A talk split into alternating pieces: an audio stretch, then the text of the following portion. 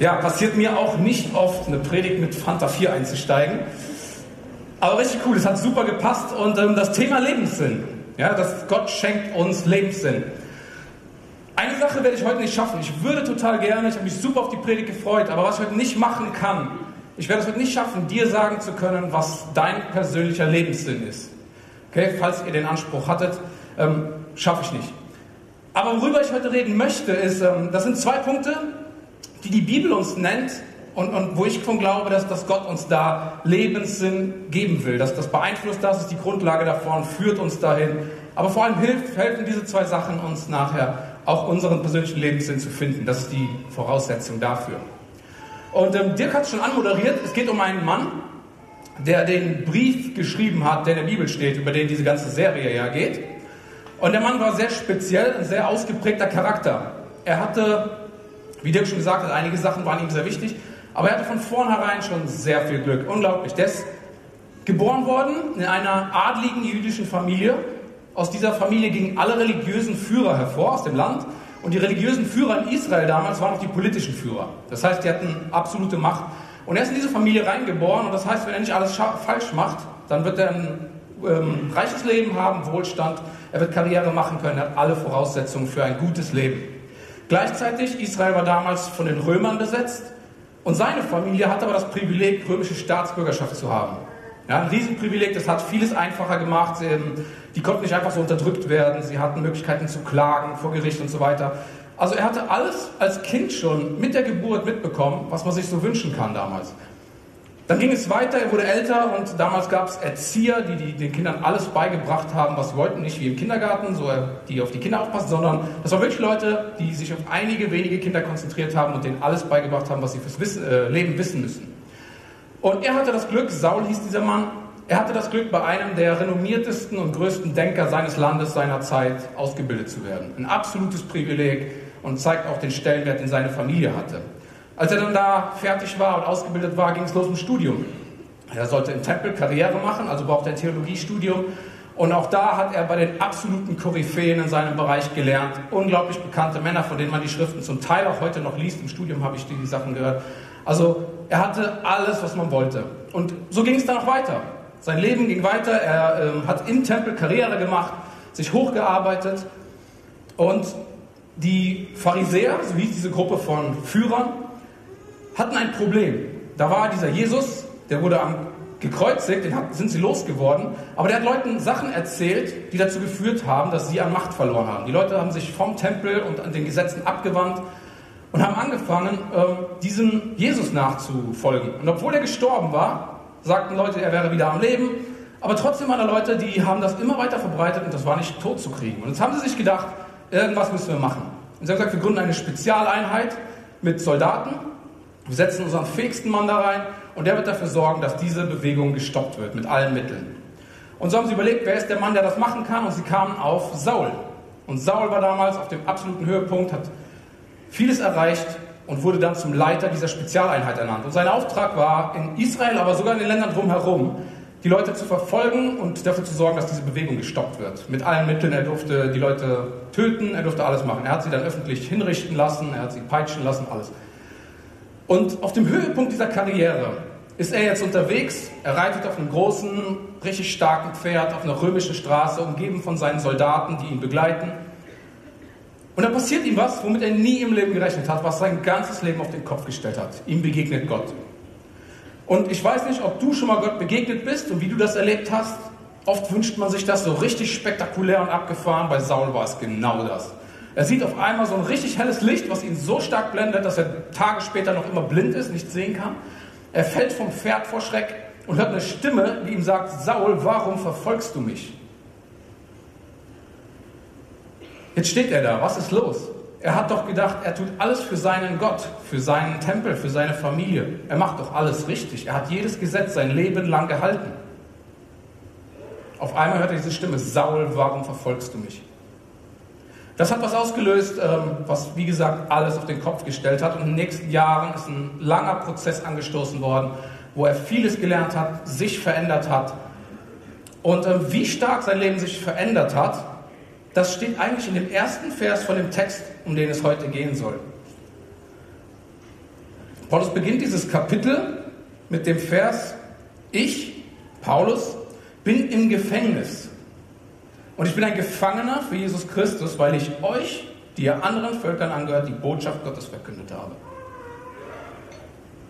Also stellt euch die Situation vorher vor, absolut Karriere, absolut auf dem Höhepunkt, alles geschafft. Und dann das, ich, Paulus, bin im Gefängnis ein Gefangener für Jesus Christus, weil ich euch, die anderen Völkern angehört habt, die Botschaft Gottes verkündet habe. Wie konnte das passieren? Wie kann ein Mann, der eine Organisation, der eine Bewegung stoppen will, dazu kommen, selber Teil dieser Organisation zu werden und einer der Führenden im Bereich, das nach außen zu tragen, weiter zu verbreiten? Gott hat ihm einen Auftrag gegeben. In dieser Zeit nach dieser Begegnung hat Gott ihm den Auftrag gegeben, dein Job ist, der Sinn deines Lebens ist, geh da raus ins ganze römische Reich und erzähl den Leuten, wer Jesus war und was Jesus gemacht hat. Dass Jesus jetzt nicht wie vorher die Priester stellvertretend für die Menschen Gott begegnen, sondern dass Jesus jetzt der ist, der stellvertretend für uns Gott begegnet. Wir können jederzeit direkt mit Gott reden, egal wo wir sind. Wir müssen nicht mehr zum Priester gehen. Das war die Botschaft. Und Paulus Job für sein ganzes Leben war, Geh da raus und erzähl das den Menschen. Das gilt nicht mehr nur noch für die Juden, sondern für alle Menschen. Und die nächsten Jahrzehnte hat Paulus genau das gemacht. Er hat jahrzehntelang ist er zu Fuß durchs ganze römische Reich gewandert. Er ist mit dem Schiff unterwegs gewesen und hat überall den Menschen erzählt, dass Jesus gekommen ist und dass sie jetzt frei mit Jesus leben können. Ähm, das hört sich jetzt so cool an. Für Paulus war es oft alles andere als schön. Ähm, ich habe vorhin gesagt, die jüdischen Führer wollten das unterdrücken, weil das an, ihrem, an ihrer Macht äh, gearbeitet hat. Das hat ihnen Macht geraubt. Und genauso haben sie mit Paulus weitergemacht. Auch wenn er einer von ihnen war, hat er unglaubliche Sachen erlebt. Dass er verprügelt wurde, das war für ihn normal. Das hat er ständig erlebt. Ähm, in der Apostelgeschichte, ein Teil in der Bibel, da könnt ihr die ganze Geschichte nachlesen. Das kann man in einer Stunde gut lesen, sind 10, 15 Seiten. Da liest man das immer wieder, fast egal, wo er hinkam. Nach ein paar Tagen hatte er jedes Mal einen draufgekriegt von den Juden, die gesagt haben, ey, das geht so nicht, das kannst du nicht machen. In anderen Städten war es so, dass die Leute ihn eingesperrt haben, in den Knast gesteckt haben und gesagt haben, versucht haben, stillzustellen. Und die schlimmsten Fälle oder schlimmsten Sachen, die er erlebt hat, war, er wurde gefoltert, er wurde gedemütigt und ähm, an einem, in einer Stadt wollten sie ihn töten, sie haben ihn gesteinigt, er hat das irgendwie überlebt und konnte abhauen. Da ist dieser verwöhnte, reiche junge Kerl, der Karriere macht, der alles schafft, der auf einmal sich wiederfindet in einem Leben, wo er jeden Tag um sein Leben kämpfen muss, wo es immer um alles geht.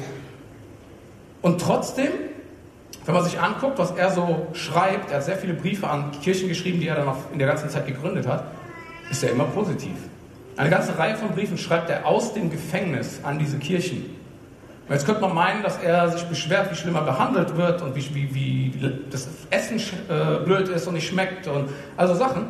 Aber was Paulus macht in seinen Briefen ist, er ermutigt immer die anderen, er beschwert sich mit keinem Ton, er ist total gelassen und unendlich dankbar Gott gegenüber.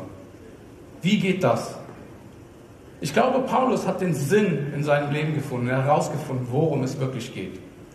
Und in diesem Text nennt er zwei Dinge, die Voraussetzung dafür sind, dass er das Leben so leben konnte, dass er seine Mission immer weiter verfolgen konnte, trotz allem. Eine Sache, die er nennt, ist, er schreibt da, ich bete, dass, nein, ich bete, dass er, Gott, euch aus seinem großen Reichtum die Kraft gibt, durch seinen Geist innerlich stark zu werden. Ja, er hat ja eine Kirche gegründet, die da irgendwo im Römischen Reich ist, und er schreibt ihnen, ich bete, dass Christus durch den Glauben immer mehr in euren Herzen wohnt und ihr in der Liebe Gott, dass er euch aus seinem großen Reichtum die Kraft gibt, durch seinen Geist innerlich stark zu werden. Also er sagt, lebt mit Gott, lebt eine Beziehung mit Gott, weil er hat euch geschaffen, er weiß, wofür euer Leben da ist und er liebt euch bedingungslos und er will nur das Gute für euch. Und ihr werdet Kraft brauchen. Diese Gemeinde war in einer Stadt, wo sie genauso wie Paulus verfolgt wurden. Sie haben gesehen, wie er verprügelt wurde. Er hat gesehen, wie sie immer wieder verfolgt und verprügelt wurden. Das war ihr Alltag. Und Paulus sagt denen, bleibt nah dran an Gott, weil Gott will euch dadurch, durch diese Beziehung, innere Stärke geben. Warum ist das was Besonderes, dieses Geschenk der innere Stärke? Es geht ja um Geschenke in dieser Serie. Ich glaube, innere Stärke führt zu Unabhängigkeit. Paulus hat das erlebt. Gott hat ihm so viel Kraft gegeben, so viel Frieden innerlich, dass er, egal wie die Umstände um ihn herum waren, egal ob er im Gefängnis war oder verfolgt wurde, dass er ruhig blieb. Dass er unabhängig blieb von seinen Umständen. Seine Einstellung, sein, sein wie er zu den Sachen stand, wie er den Menschen begegnet ist, war immer gleich. Und ein äh, Mann, der ein bisschen näher an unserer Zeit ist, hat das auch entdeckt. Er hat Ähnliches erlebt wie Paulus, vielleicht ein bisschen krasser. Der Mann hieß Viktor Frankl. Er war ein Psychologe und er war in einem KZ, also weil er Jude war im, unter Hitler. Und er war im KZ und wurde gefoltert immer wieder. Und äh, er schreibt dann, dass eines Tages, er war nackt in seiner Zelle, wurde wieder gefoltert und malträtiert. Und da ist ihm so Licht aufgegangen. Er hat gesagt, zwischen dem, was mir widerfuhr und meiner Reaktion darauf, gibt es eine Freiheit, diese Reaktion zu bestimmen.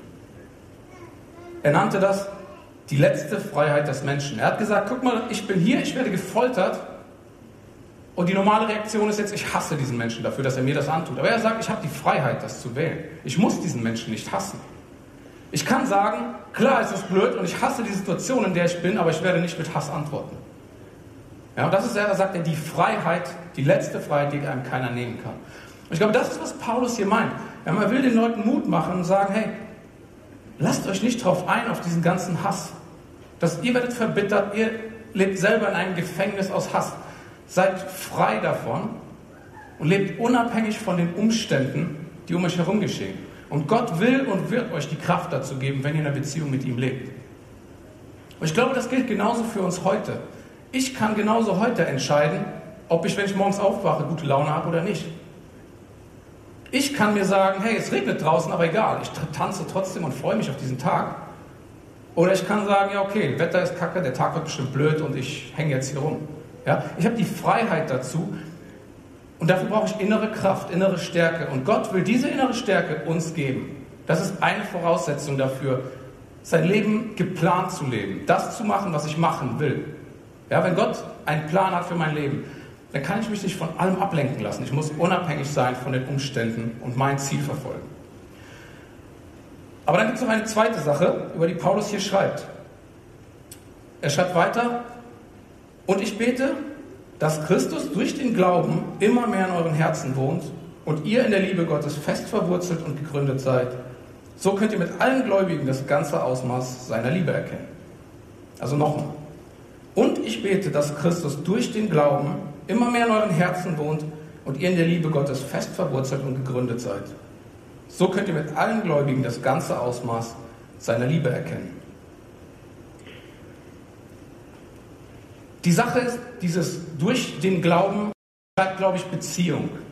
Ja, Paulus setzt voraus, du lebst eine Beziehung mit Gott und was passieren wird in dieser Zeit ist, du wirst Gott kennenlernen. Es wird vielleicht klein anfangen. Du wirst erleben, wow, ich bete, ich habe das Gefühl, Gott antwortet mir. Es geht mir auf einmal besser. Das ist ein erster Schritt und du machst immer mehr neue Erfahrungen. Auf einmal fängst du vielleicht an zu sagen, okay, was soll passieren? Ich bete mal für etwas, was mir auf dem Herzen liegt. Und auf einmal macht Gott das. Und diese Erfahrungen verändern, wie du lebst, wie du Gott siehst. Du lernst ihn kennen und merkst, ich kann mich immer auf ihn verlassen. Da wächst etwas, da entsteht etwas. Und was gleichzeitig passiert ist, du wirst erfahren, Gott liebt dich. Du wirst erleben, Gott liebt dich bedingungslos, unabhängig von dem, was du machst. Du kannst nichts tun, was das ändert. Gott wird dich immer lieben, den Rest deines Lebens, weil er dich dazu geschaffen hat. Du bist wie sein Kind. Und was das mit dir macht, ist, wenn du geliebt bist, kannst du Liebe weitergeben. Das ist ein zweites Geschenk, was wir hier haben. Gott schenkt uns Liebe, wir sind geliebt, aber wir kriegen das, um es weiterzugeben. Psychologen haben eine sehr spannende Erfahrung gemacht. Ich weiß, vor vier Wochen hat der Arthur hier gepredigt, der hat ein Video gezeigt. Fand ich total cool mit Kindern, die äh, Tiere geschenkt bekommen haben. Und es war so cool zu sehen, wie die Kinder total ausgerastet sind, weil so, so ein kleiner Welpe in der Kiste war und die sind rumgesprungen. Und ich habe gedacht, ich fände es total interessant, die Gesichter der Eltern zu sehen. Natürlich freuen sich die Kinder, aber ich glaube, die Eltern freuen sich mindestens genauso. Und Psychologen haben das wissenschaftlich bestätigt. Die haben gesagt, wir wollen mal gucken, was passiert im Körper chemisch, wenn wir etwas geschenkt bekommen. Und sie haben herausgefunden, wie zu erwarten, der Körper schüttet Glückshormone aus, wenn ich was geschenkt kriege. Aber sie haben dann herausgefunden, wenn ich etwas schenke, werden genau dieselben und genauso viele Glückshormone ausgeschüttet bei mir. Das heißt, egal ob ich schenke oder verschenke, ich empfinde dasselbe. Und ich glaube, Gott hat das in uns hineingelegt. Er hat das in uns hineingelegt, weil er wollte, dass die Liebe, die wir bekommen, dass wir das weitergeben. Ja? Das ist ein Riesengeschenk, weil du wirst ein erfülltes Leben leben, wenn du anfängst, für andere zu leben. Und ein richtig cooles Buch zu dem Thema, ich, ich liebe dieses Buch. Ähm, Rick Warren hat das Buch Leben mit Vision geschrieben, hat sich unendlich viele Male verkauft. Und ich habe das Buch damals bekommen und mache die erste Seite auf und der erste Satz ist, es geht nicht um dich. Aber ich dachte, ja, du hast ja leicht reden, ne? die Kohle fürs Buch hast du schon. Es geht nicht um dich. Und desto mehr ich das gelesen habe, desto mehr habe ich verstanden, wow, da ist so viel dahinter. Wenn ich mich anfange, nur um mich selber zu drehen, dann werde ich depressiv und ich, ich kann mich über Sachen irgendwann nicht mehr freuen, weil es immer nur darum geht, dass ich glücklich bin. Aber wenn ich anfange, Sachen weiterzugeben, anderen Menschen zu helfen, Gutes weiterzugeben, was Gott mir gibt, dann kann ich ein freier Mensch sein und Menschen werden mir dankbar sein, ich werde ein erfülltes Leben haben und glücklich darüber sein, wie mein Leben läuft. Paulus hat hier noch einen Vers, der so die Konsequenz von diesen zwei darstellt. Und zwar schreibt er, durch die mächtige Kraft, die in uns wirkt, kann Gott unendlich viel mehr tun, als wir je bitten oder auch nur hoffen würden. Also durch die mächtige Kraft, die in uns wirkt, kann Gott unendlich viel mehr tun, als wir je bitten oder auch nur hoffen würden. Was mit dieser mächtigen Kraft gemeint ist, ist, glaube ich, die Beziehung zu Gott, dass, dass Gott Einfluss auf unser Leben hat, dass er zu uns reden kann, uns korrigieren kann, uns loben kann, uns seine Liebe ausdrücken kann. Das ist, verändert etwas. Er ist in unserem Leben präsent und das ist eine Kraft. Und warum da Dinge passieren können, die ich mir nicht, nicht im entferntesten vorstellen kann, die ich mir nicht mal erbitten könnte, ist, weil Gott mit seiner Kraft anfängt, Dinge zu verändern. Es ist nicht mehr meine Kraft, nicht mehr meine beschränkte Liebe, ja, die ich weitergeben kann, sondern auf einmal kann Gott durch mich Liebe weitergeben und mein Umfeld verändern. Und das ist unglaublich, was da passieren kann. Saul, der danach seinen Namen geändert hat zu Paulus, hat jahrzehntelang Folter, Verfolgung, Gewalt erlebt. Aber das ist nur eine Seite der Medaille. Auf der anderen Seite hat er Dinge erlebt, die, die er sich nie hätte erträumen können. Wäre er in Israel im Tempel geblieben, hätte er diese Dinge nie erlebt.